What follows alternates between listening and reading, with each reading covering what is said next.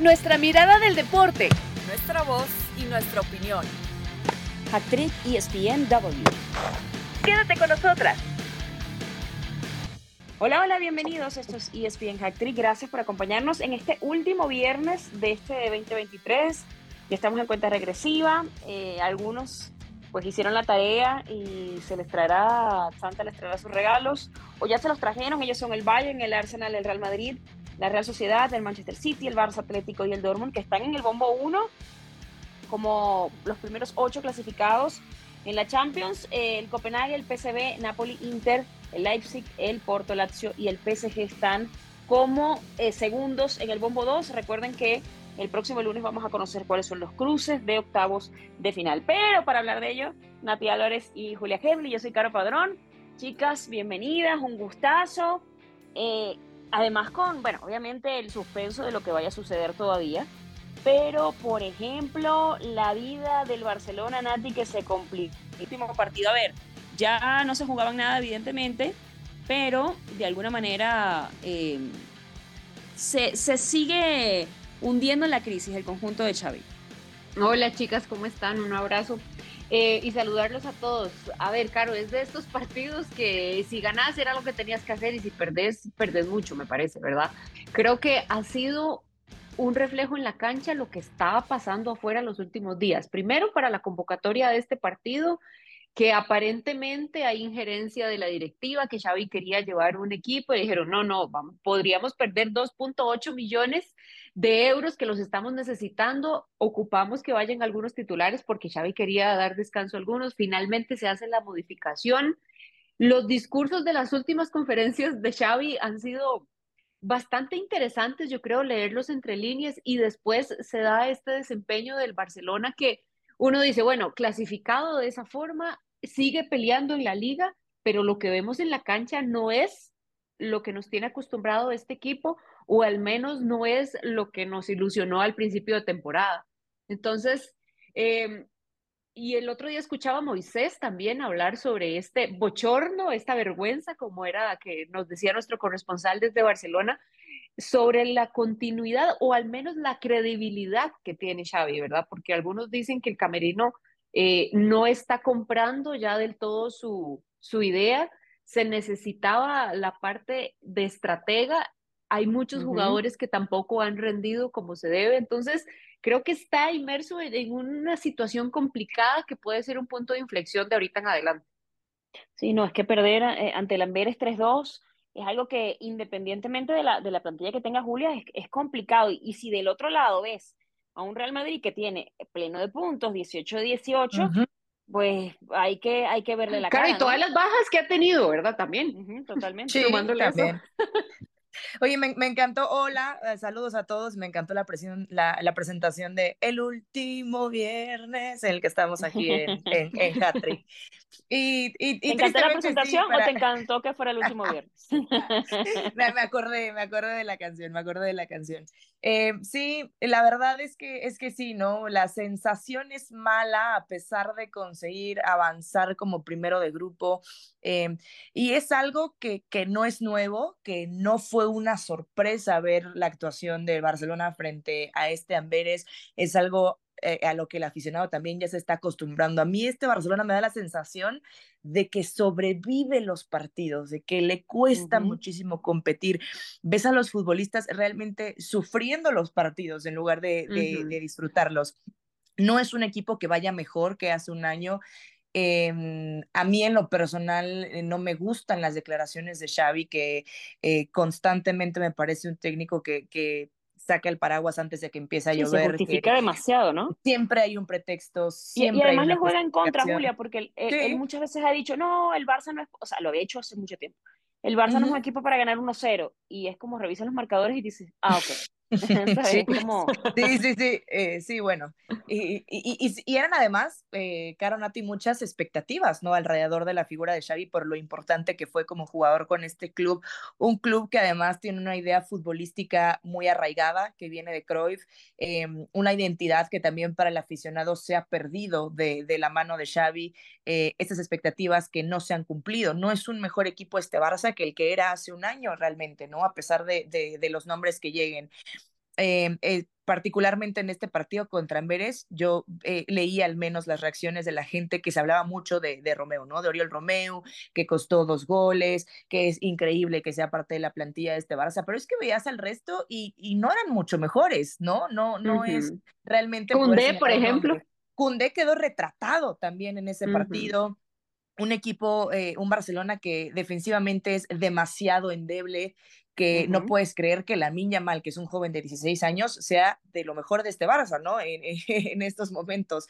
Eh, Lewandowski recuperándose de, de, lesión, lo decía Nati, ¿no? También hubo críticas alrededor de Xavi de, bueno, ¿por qué usas a, a Lewandowski entonces en este partido? Pero también si ya está para jugar hay que usarlo porque es, es un nombre importante.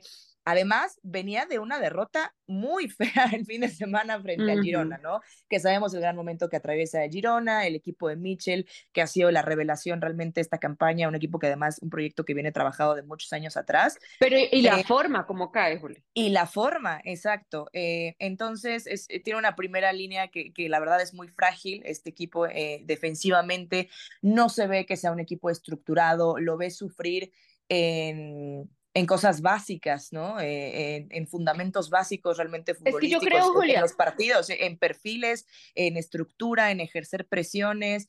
Y por eso claro. yo creo, mm. eh, perdón a ti, no se ve como que la luz al final del túnel, ¿no? Porque dices, eh, bueno, pero tal vez vamos a recuperar esto y se veía bien hace, hace unos meses. No. Es que yo, es, yo es creo que la, la, justo las críticas van a eso que vos decís, Julia, porque lo que uh -huh. también tenía aprendido el Barcelona parece que la lo forma. Lo, lo sí, básico, sí, sí. lo sencillo, sí, parece exacto, que lo exacto. Este la, no la, las críticas van al, al, al fondo, ¿no? y a la forma, porque, porque puedes tener un mal partido, puedes tener una mala jornada, puedes tener un rival que te leyó muy bien y que te sorprendió en una fecha, pero realmente no es un Barcelona que te dé esa sensación de seguridad jornada a jornada en la liga, pero, pero y mucho que, menos en la Champions, que, ¿no? una competencia lo que está en la que pasando, ya, Julia, avanzar. Lo que uh -huh. está pasando también es, ah, y lo hemos visto mucho con el Madrid en su momento, en momentos de Ancelotti eh, hace tiempo, o por ejemplo en, en, el equipo incluso de Zidane, que a veces quizás sin ganar, sin jugar bien ganaban y, y, de alguna manera los resultados se terminaban maquillando tanto que ya a ti no te importaba si jugaban bien o no. El uh -huh. tema, y, y, creo que le, estaba, le había pasado a Xavi ya y el tema era, bueno, a ver, eh, ¿cuánta renta tiene un ídolo como Xavi? Yo creo que ya se le está acabando ese crédito, justo. Ajá. Sí, y, y ese sí. es el tema, porque evidentemente yo sí siento que lo sostiene ese, esa chapita de quién termina siendo para el club. Más sí, allá sí, porque... de, de, que, y, y, al inicio como que si hay uh -huh. un envío anímico, si hay una, una creencia de, de, lo que puedes aportar más allá de, eh, de, de, lo que, de que se le da la primera oportunidad, pero eh, era gestor de vestuario también, y cuando llega una figura ¿Sí? importante tú le terminas creyendo, ¿no? Pero ya realmente, y además se hablaba, bueno, de regresar a las bases, creo que a nivel de populista, a nivel de, de, de eh, club, el aficionado se quedó muy tranquilo cuando, cuando vio que era Xavi, cuando vio que era alguien uh -huh. que había sido formado en la masía, cuando vio que es alguien que sabe eh, pero ahora ya no está tranquilo el aficionado. Claro, sí, pero también por, volvemos uh -huh. al punto. Ya cuando sí. se te descarapela la, la, la, la, fachada y ves que lo de atrás tampoco estaba tan sólido, sí. evidentemente tú ahí es que cuando cuestionas, pero cuando ganaron la liga, etcétera, pues nadie decía nada.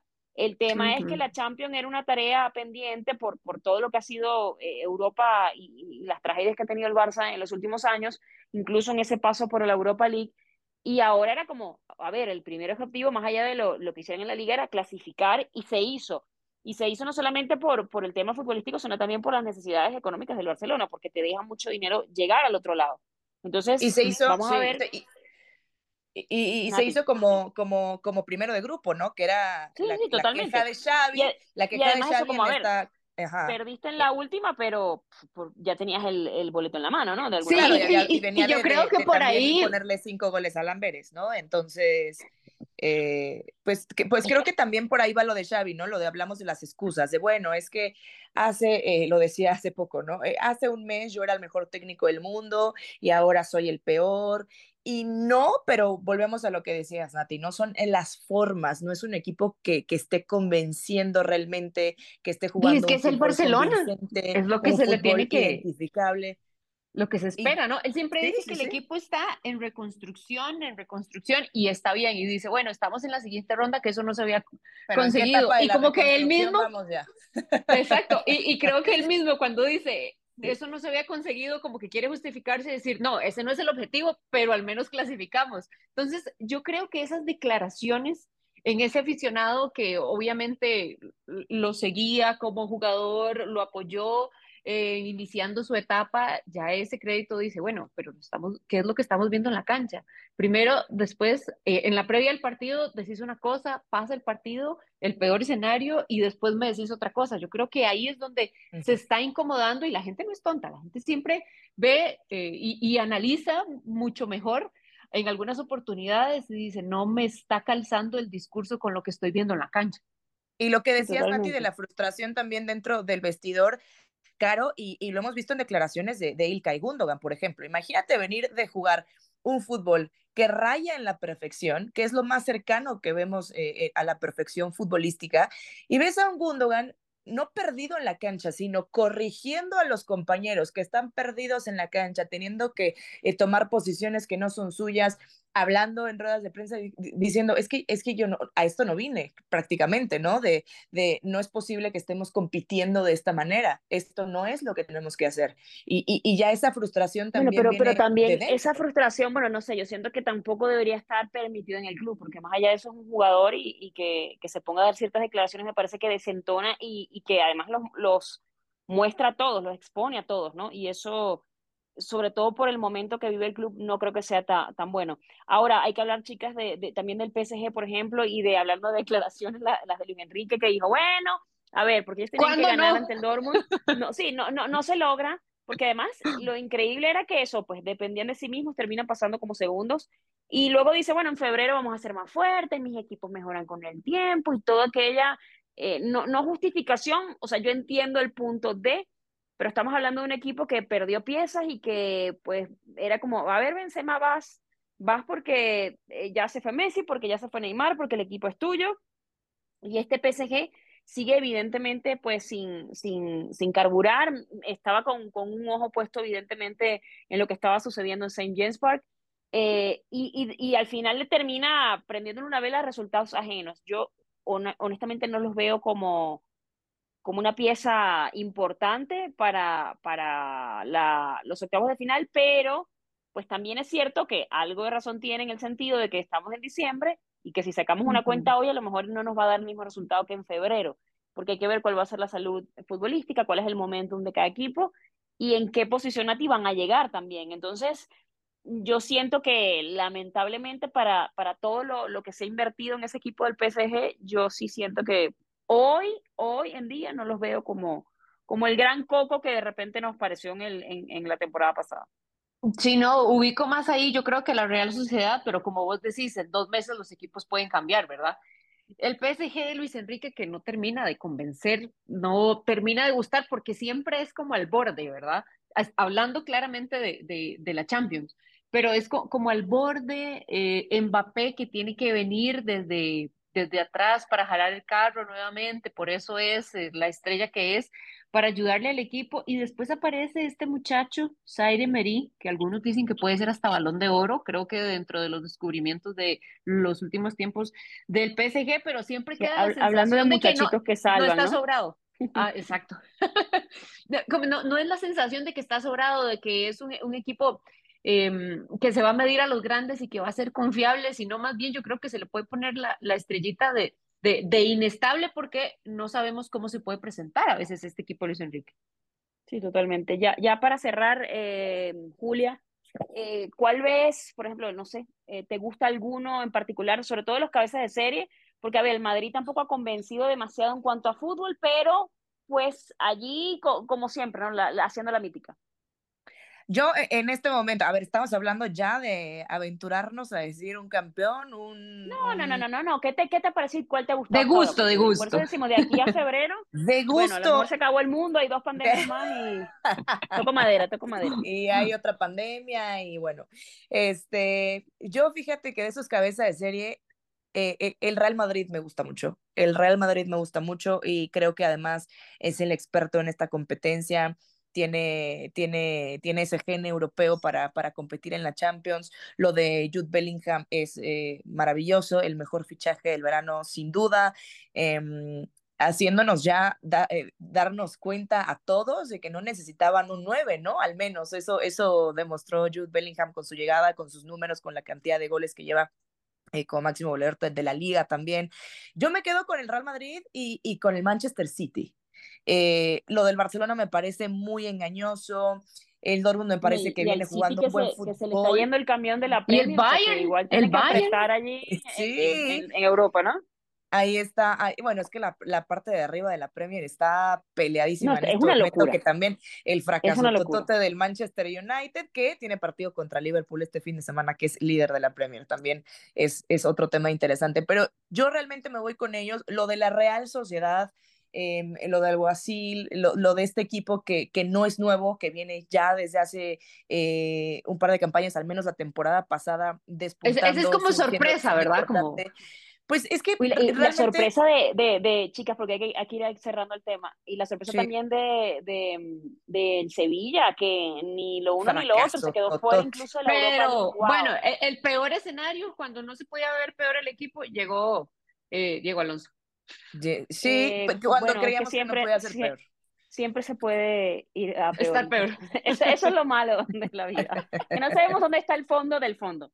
Pero bueno, eh, les decía que para cerrar, porque bueno, brevemente hay que comentar que eh, ayer fue presentado por los Dodgers eh, Shohei Otani. Increíble esos 700 millones y, y 10 años, el contrato eh, más lucrativo en la historia del deporte. Un contrato además con aplazamiento salarial, es decir, de- en- dentro de 10 años él va a empezar a cobrar eh, la mayor parte de, de su dinero, mientras tanto va a cobrar Ujú. 2.5 millones. Algunos dicen que es bueno para que el equipo arme, porque que es muy competitivo y quiere que arme un equipo eh, bueno a su alrededor. Otros dicen, a ver, no está nada perdido, en 10 años ya probablemente no esté en Los Ángeles y los impuestos no le van a respetar un poco más su dinerito, ¿no? Pero bueno, eh, por una u otra causa eh, fue presentado, por cierto, Glasnow también fue anunciado, eh, están detrás de Yamamoto, porque recuerden que además, eh, a ver, hay una polémica ahí, no sé si polémica, pero eh, la página de MLB, por ejemplo, dice que la operación que se hizo Otani Ah, en octubre sí. fue una tomillón.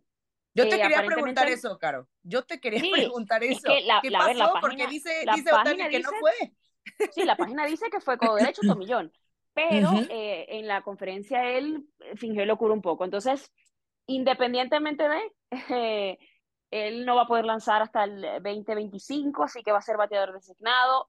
Lo hemos, lo hemos visto, no, pero en Japón, porque yo no, obviamente no lo vi jugar en Japón, pero sí en Japón se ha desempeñado como jardinero.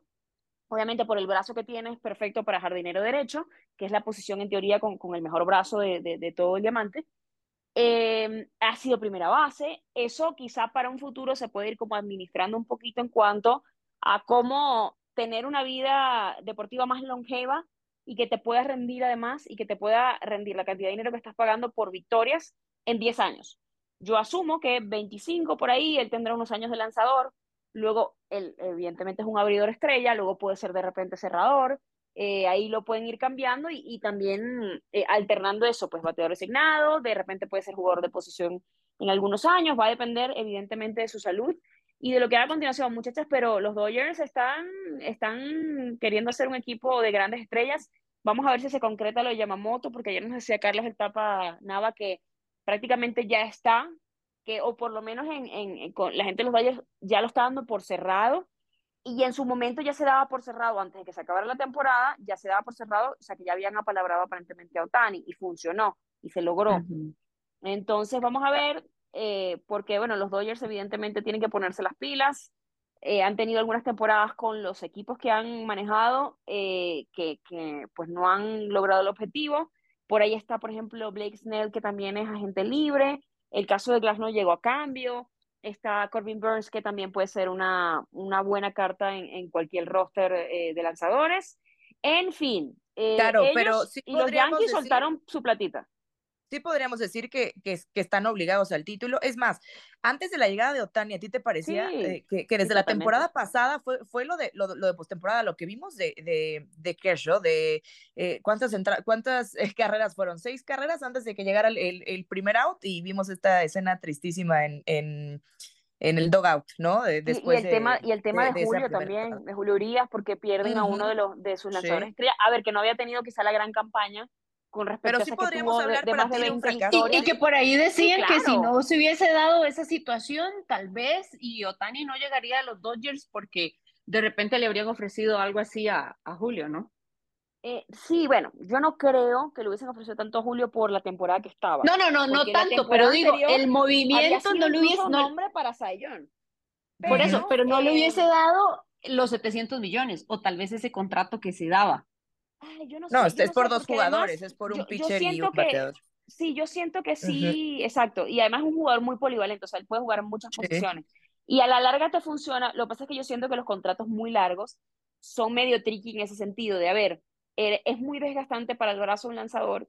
Por ejemplo, lo acaban de hacer una Tomillón. En teoría es Tomillón. A ver, yo digo Tomillón porque yo leí la palabra, o sea, la frase Tomillón en la página de las grandes ligas. lo sacaron ayer. No Él dijo que no fue la misma. Él dijo que en su presentación. Ayer, en, las informaciones de los periodistas de MLB decía, porque recuerden que se hizo una tomillón en el mes de octubre. Entonces, a ver, independientemente de, pues fue operado y no sabes realmente cómo puede estar. A él, según decía el tapa, es como, bueno, el año que viene va a estar evidentemente en sprint training, también depende de cómo esté la salud de aquí allá, para probar cómo está el brazo y ver si puede lanzar. Seguramente sí, seguramente lo logrará, pero eh, depende del tipo de operación, a veces es un poquito complicado retomar nivel. Independientemente tienen a un gran bateador, o sea, es un MVP, una superestrella. Por eso, por eso que quieren a poner entre Freeman y Mookie Betts, o sea, imagínense la, el nivel, lo que está diciendo Julia. Obligados no lo que le sigue, porque la inversión fue muy, muy alta. y la expectativa también. Freeman, Will Smith, no, no, no, es un, equipo, Taylor, Hayward. Un equipo top, o sea, de por sí ya lo era, pero ahora más y bueno, eso, a ver a qué tipo, a qué lanzadores terminan eh, realmente cerrando, porque, bueno, por lo menos ayer, creo que de, de la carta que se hablaba para Dodgers, el que menos era Glasnow, porque además era un cambio de jugador, o sea, estaba en, en el mercado de cambios. Eh, vamos a ver, porque Yamamoto es el que llama más la atención. No, y no solo eso, sino porque son súper amigos. Ya nos contaba Memo Celis que Otani y Yamamoto son súper amigos y que aparentemente dentro de las negociaciones de cosas o esto que se, que se palabrea, ¿verdad? Que podría decir, bueno, traigan a mi amigo, ¿verdad? Sí, no, eh, totalmente. dice, y además ganador de tres veces el equivalente al Sayón, tres triples coronas de picheo, que creo que, a ver, tienen un gran equipo, pero el, el picheo es lo que, hablando con series, lo que los ha dejado fuera las, últimas dos campañas. y que, y que, siempre ha sido la, la, el fuerte de los Dodgers. Siempre ha sido el fuerte de los Dodgers. Tienen unos grandes lanzadores siempre.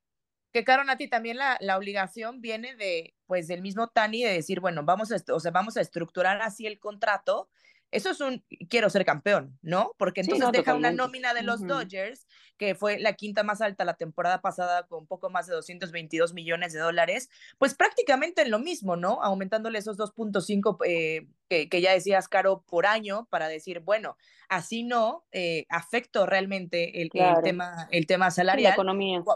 La economía del equipo, porque yo vengo a ser campeón.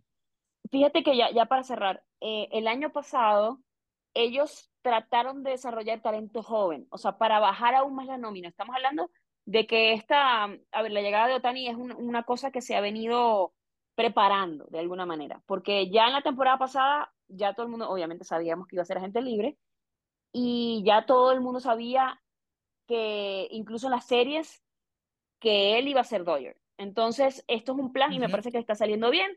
Ya veremos si la ejecución corresponde con, ya viene el, récord de camisetas sin dar cifras ah, en 48 horas venciendo a Cristiano y a Messi aparentemente.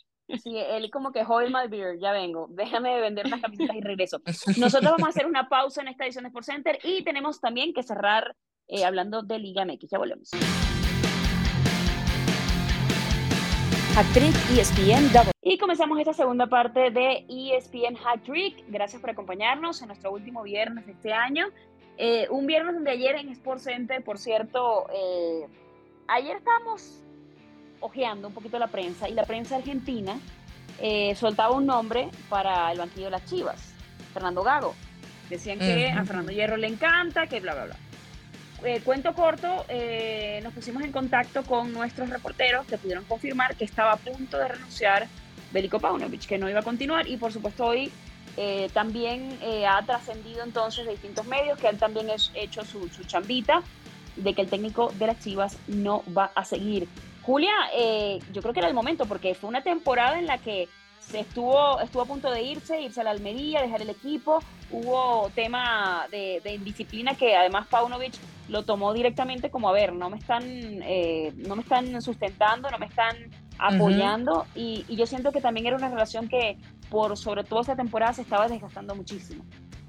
Sí, sí, sí, ya, ya era un tema muy complicado también de vestidor a partir de, las indisciplinas también se habla al interior de Chivas em, que pues eh, Hierro realmente no quería eh, hacer a un lado a los, a los jugadores que, cometieron dichas indisciplinas. El tema ya fue también con Hierro que empezó a haber roces en esta relación eh, del director deportivo de Chivas con el técnico, con Belko Paunovic, em, la nula oportunidad en el arco para, para Oscar Wally, que también eh, se dice era una indicación de parte de Hierro, no se dio, se confió demasiado en Jiménez, un portero que además fue muy inconsistente en la temporada y fue uno de los pues, eslabones más débiles, podríamos decir, ¿no? Eh, del rebaño. Eh, un rebaño que, pues sí, se, se mete a, a, liguilla, termina haciendo un papelón realmente en el Olímpico Universitario frente a Pumas. Este, yo creo que ya era una relación que se venía desgastando, ¿no? Cuando además viniste de, lo más alto, de llegar y en ese primer torneo llevar al equipo a una final, se quedó realmente a 45 minutos de, de levantar eh, el título eh, frente a Tigres, se cae también eh, esa final. Pues, pues por decisiones desde el banquillo. Pero esa final, además, Julia, inesperada, porque sí, sí, sí, sí, no, nadie, cuando, nadie eso. Claro, porque cuando uno hace, Nati, el, el, conteo al inicio del año, o sea, es decir, hablamos nosotros eh, siempre de, de este eh, fútbol estufa y hablamos de los rumores, de quién viene, quién se va, antes de que inicie la campaña, y a veces uno pone, a ver, los favoritos, y nadie mete a Chivas. Llega un técnico además nuevo que tú dices, puede salir bien como puede salir muy mal, y termina saliendo bien y terminan llegando a la final. Entonces, de alguna manera tú dices, ok, te, perdón, te compro el discurso de que realmente sí habían opciones fuera y que, y que los jugadores pueden responder. Y luego en, en este torneo es como de lo mismo de siempre en cuanto a, las indisciplinas y luego que la afición con todo lo que pasó con Vega, con el no solamente bajo rendimiento, sino con los escándalos, que lo regresaran y lo abucharan y lo pusieran a jugar otra vez, independientemente de los marcos legales, ¿no? Yo creo que la, la, relación se vendía desgastando y después con la novela del tema de la Almería, si se iba o no se iba, yo creo que terminó de incomodar. Vamos a ver, porque cuando quedan eliminados, eh, no hay rumores de que se va a ir, que es una prioridad del equipo para que él se quede. Y después no se sabe qué, qué se habla, qué se dice, qué se negocia para que se diga que, que ya está fuera. A mí me parece que claramente es un equipo que ocupa estabilidad y yo creo que viene desde arriba también, en algunas decisiones de, bueno, vamos a exhibir a estos futbolistas, no los vamos a permitir, eh, no les vamos a permitir que vuelvan, tienen que regresar. Eh, el discurso yo creo que se toca frente a la afición, no le gustó al equipo tampoco como los cambios que finalmente no hizo el técnico enfrentando, por ejemplo, a Pumas. Creo que el crédito se gastó, me parece que para qué los exhibes si los vas a perdonar, ¿no? O sea, entonces. Pero, exacto, son decisiones como con el hígado de, de una pero, pero por ejemplo, sí, yo creo que no meditadas porque ya entraba el tema del marco legal, de que ellos habían tema a FIFA. Entonces tú dices, a ver, pero tú antes de salir y decir algo, y, y, sobre todo un tema tan delicado, me parece que lo primero era eso, pues revisar una cuáles son los caminos que tenemos. claro, una leidita a los contratos y cuáles son, y al departamento legal de, a ver, antes de salir a hablar algo, dime cuáles son los caminos que tenemos. ¿Qué opciones tengo? Ok, son A, B y C, ok. De A, B y C, entonces eh, definamos por dónde vamos y cuál nos conviene. Y eso no sucedió. Entonces al final terminas mandando un mensaje al resto del grupo de que aquí hay gente por encima de la institución y que puede hacer lo que sea porque estás blindado por un contrato, estás blindado por, por un papel que dice que tienes que jugar y etcétera, etcétera. Y también a ti ya te da como un camino eh, y un precedente importante a nivel legal para que revises entonces bien a quién firmas y cómo lo firmas y cuáles son eh, eh, las reglas de, de, tu propio equipo, ¿no? Para, para evitar este tipo de cosas, porque ya cuando te pasan todos los torneos, te sucede algo de eso, oye, no eres tú, soy yo, ¿no? Entonces, bueno, ahí como a ponerle el ojo. hay que hablar también de la final del fútbol mexicano. Ayer vimos una parte del juego, a ver, estaba yo al aire en, en ese momento, y me sorprendió ver a unos Tigres con mucha posesión de balón, eh, desbordando por el lado de Córdoba la mayoría de las veces, pero realmente un juego centrado en la mitad de la cancha donde no pasaba nada. Y donde el América, eh, pasados unos 30 minutos, tuvo la primera oportunidad clara, una de, Miguel Ayun, y, y, poco y nada. Yo siento que la final, más allá de, ese resultado, de ese empate, pues a mí me, me siento que me quedó de ver un poquito, Julia. No sé cuál es tu percepción. Sí, al menos la ida a mí también me, me quedó de ver bastante, esperaba mucho más. Em, lo de Tigres teniendo la pelota, como lo dices, pero sin generar ocasiones claras. Me parece que ya eh, ese, ese último tercio de la cancha fue realmente inexistente para el equipo de, de Ciboldi. También pesó mucho la ausencia de Quiñones.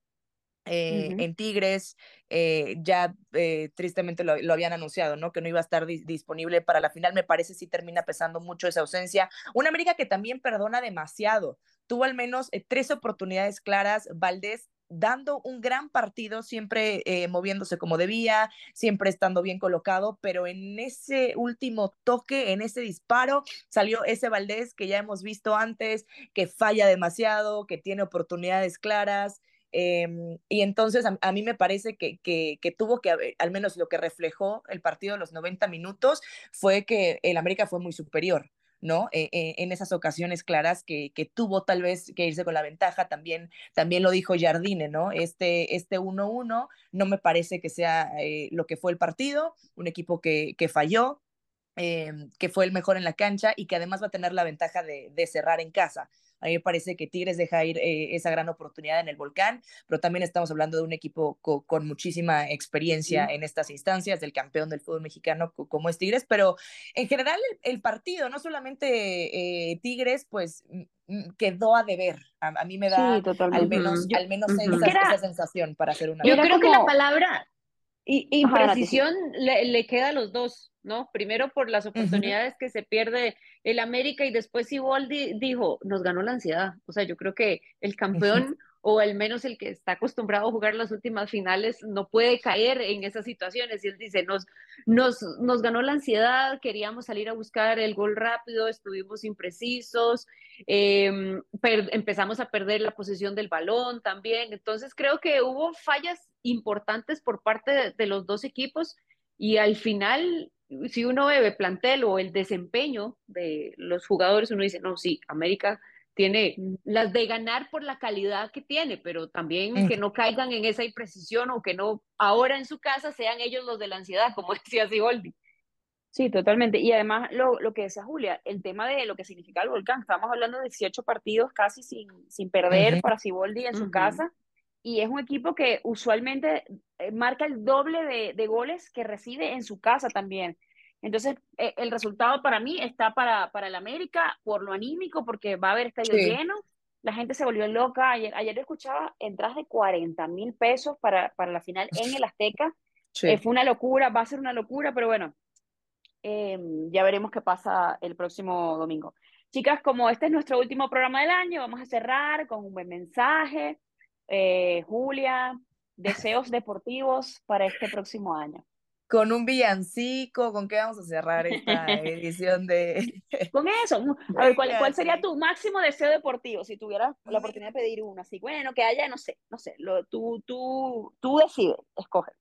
Mi máximo deseo deportivo de uno de mis equipos, ¿cómo quiero que le vaya a uno de mis equipos? exactamente, sí, lo que, o, al equipo contrario. Ustedes, Como yo, digamos, yo quiero que Costa Rica esté en Copa América. Bien, venga, Que pueda clasificarse. Ah, ese, ese, es, ese es un gran deseo y, y no será sencillo, pero esperemos, Nati, se cumpla. Lo vamos a pedir en esta, en esta edición de Hattrick. Eh, pues sí, realmente que sea una buena Copa América para México. Eh, también tenemos Eurocopa el próximo año, eh, que, que, sea una linda euro como siempre. Vienen Juegos Olímpicos. Mi deseo realmente es que sigamos estando cerca del deporte, en nuestro trabajo, que lo sigamos disfrutando desde la trinchera que nos toque y que nos siga regalando historias lindas el deporte como siempre. Nati, más allá de la, de la Copa, Copa América, perdón, Uy, que, a ver, en, en, general, que ninguna situación que esté pasando en el mundo pueda afectar las competencias que tenemos el próximo año o el calendario que tenemos el, el próximo año con todo lo complicado que hay en el mundo, ¿verdad? Ahorita. Uh -huh, eh, después, me, me, gustaría que el Real Madrid levante la orejona nuevamente. Me gusta, me gusta. Me opongo Natalia, a ese deseo. Me, gusta, me opongo me gusta a ese deseo. me gusta el Real Madrid. Yo me quiero oponer a ese deseo. Yo, yo, yo pediría por ahí voy, por ahí Copa voy. América. Oye, yo me, yo, es que yo diría, me conformaría con unas semifinales, pero sí la firmo, ya hemos llegado. Eh, que Mano, Venezuela tengo fe. haga una, mano, tengo fe que, que haya, haya una gran Copa América para, para Venezuela, que nos, se, nos siga yendo bien en las eliminatorias que se reanudan en septiembre y que por uh -huh. ahí, bueno, ya pidiendo aquí algo muy, muy personal, que me dé chance de ir a Venezuela a ver a, a la Vinotinto jugar en las eliminatorias. Sí. Eso sería, eh, sería para mí un, un, top. Pero bueno, que nos reencontremos eh, en, esta, en este espacio. Rodrigo Vega, que es nuestro productor. Rodrigo, gracias por tu trabajo, a todas las personas que están detrás de este podcast, eh, a ESPN, a nuestra familia, a esas cuatro letras maravillosas que nos dan la oportunidad de, de, vivir el sueño, de hablar de lo que nos gusta, de lo que nos apasiona y que nos reencuentra acá. Ella es Julia Hedley, ella es Nate Álvarez, ha estado Marisa Lara también, eh, Pau García Robles, que somos las que eh, y yo soy Caro Padrón, que semana a semana los acompañamos, platicamos y que los vamos a esperar en enero. Que pasen un gran año, feliz Navidad, chicas, que les quieren. Igual, felices fiestas a todos. Felices fiestas. Nos vemos en 2024. 2024. Nuestra mirada del deporte. Nuestra voz y nuestra opinión. Esto fue Hack Trick ESPN W.